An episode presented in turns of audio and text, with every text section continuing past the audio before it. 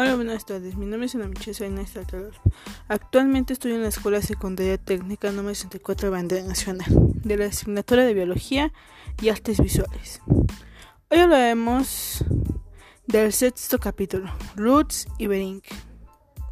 La matanza de tantos y tantos conejillos de indias se hizo para salvar la vida de muchos niños.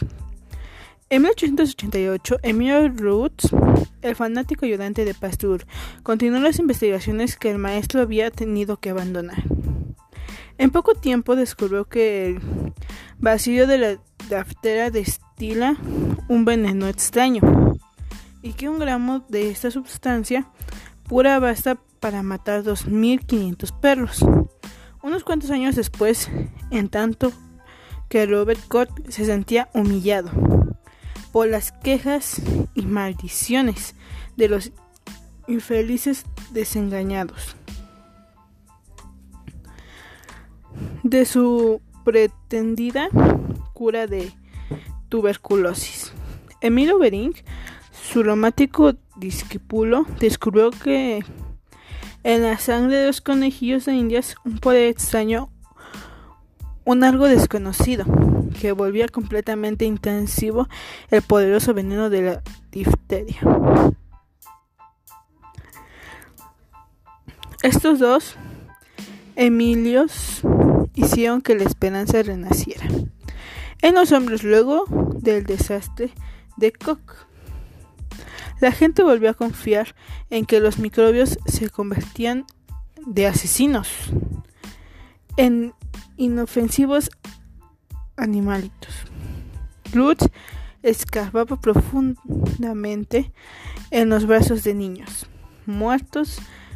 Bering, en la oscuridad de su ignorancia, daba de raíces contra hechos que ni los mismos dioses hubieran podido predecir. Pero lograron descubrir la antitoxina diftérica. Sin embargo, no lo habrían conseguido sin el modesto descubrimiento de Federico Loeffler.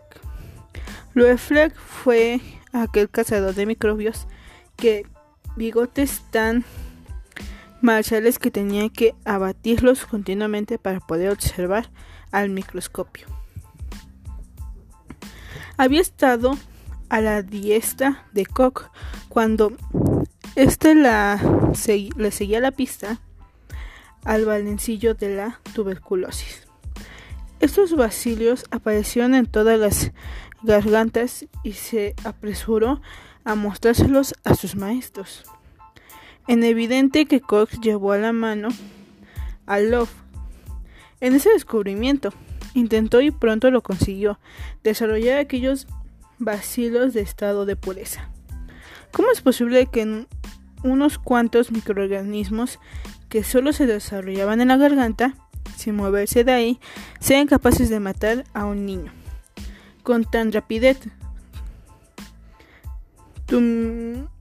Musitaba Lofek. Koch. Jamás ha existido un investigador más concienzudo que Love, ni con menos imaginación que acelerarse o estropearse su presión casi automática con todo cuidado se sentó a escribir uniforme. Científico, modesto, frío, poco prometedor, que se limitaba a exponer los pros y los contras. Por la cuestión de si este nuevo vacilo era o no el causante de la diferia. Ninguno de los animales a los que inyecté quedó paralizado como ocurre con los niños.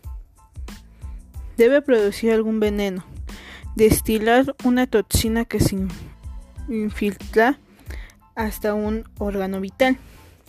Hay que descubrir esta toxina en los órganos de los niños muertos y en los cadáveres de los conejillos de indias.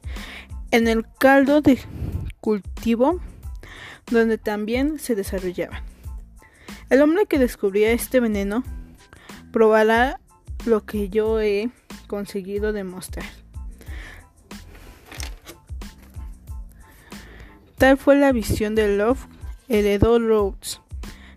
Metinchonk, el estafarlo, el casi charlatán, había llegado o desea vomitando. Curiosidad, teorías acerca de los fagocitos que englobaban los microorganismos y que se dirigían precisamente a Saigón y a Australia en busca de microbios de enfermedades que no existían.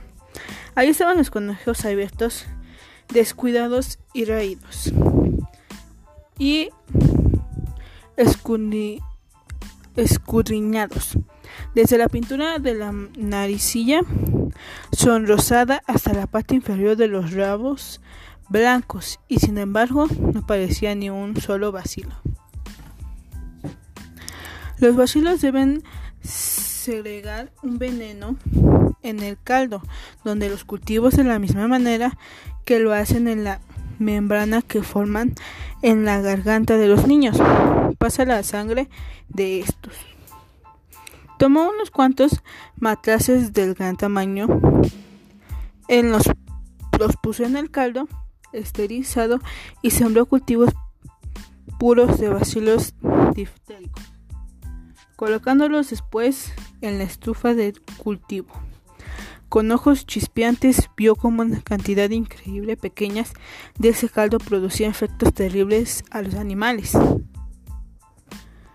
pareciéndole imposible poder disminuir la dosis hasta una cantidad lo bastante exiguía para evitar para evitarles causantes graves daños y llenó de entusiasmo contempló como unas cuantas gotas daba cuanta de conejos.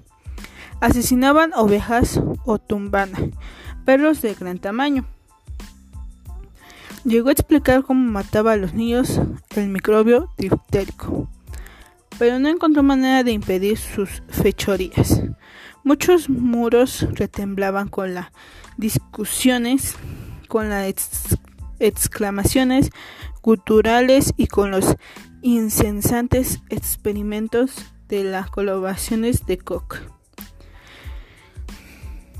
Inoculaba conejillos de indias a montes con cultivos violentos de bacilos diftéricos.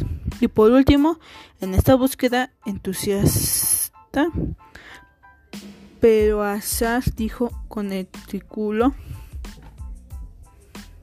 de yodo. Pero al llegar Bering al laboratorio, una mañana encontró un pie de a los conejillos. Los conejillos supervivientes desearían probablemente haber muerto, porque al tricloruro, al mismo tiempo que los curaba, les causaba tremendas quemaduras en la piel y los pobres animales chillaban lastimadamente cuando se rozaban aquellas heridas dolorosas. El hecho era de que seguían vivos unos cuantos conejillos de indias, que no habían muerto de difteria, a no ser por el triclocuro de yodo sin más fundamentos que unos cuantos conejillos de indias en mal estado, sin otra prueba de las virtudes curativas del ticlocuro de yodo. Bering procedió a ensayarlo en niños atacando de iferia. Por esta razón y con más o menos molestia para sus descendientes y curados conejillos de indias de una jeringuilla. Les extrajo un poco de sangre de la carotilla y les dejó reposar en tubos hasta que por encima de los glóbulos rojos se separó el suero transparente de color pajizo. Con una pipeta disminuyó el extrajo del suero con todo cuidado y lo mezcló con una cierta cantidad de bacilos diftéricos y burlentos.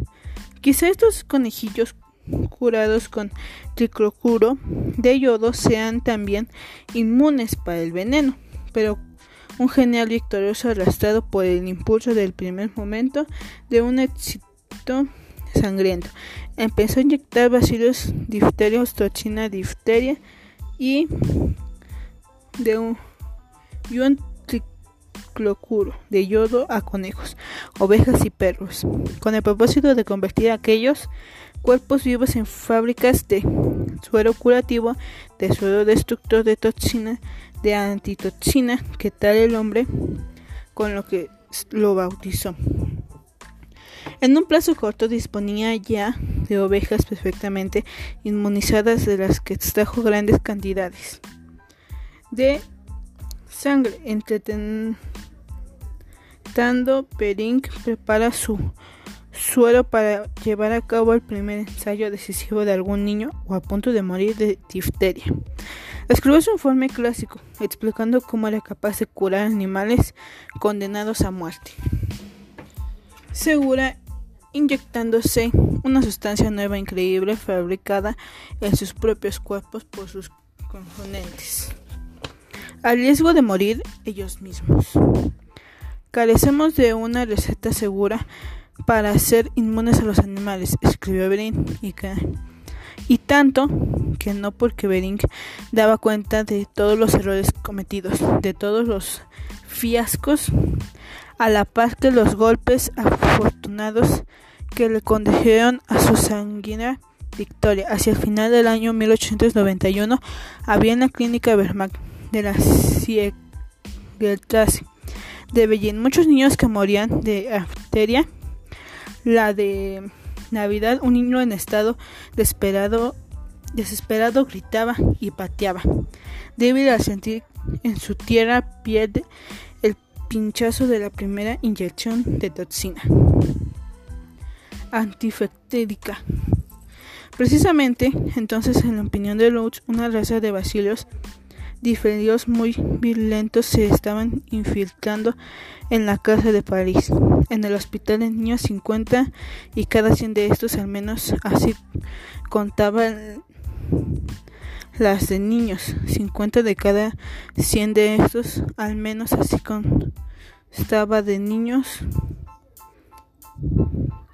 Las estadísticas, estadísticas eran muy conducidos al depósito de cadáveres con las caritas cadenas.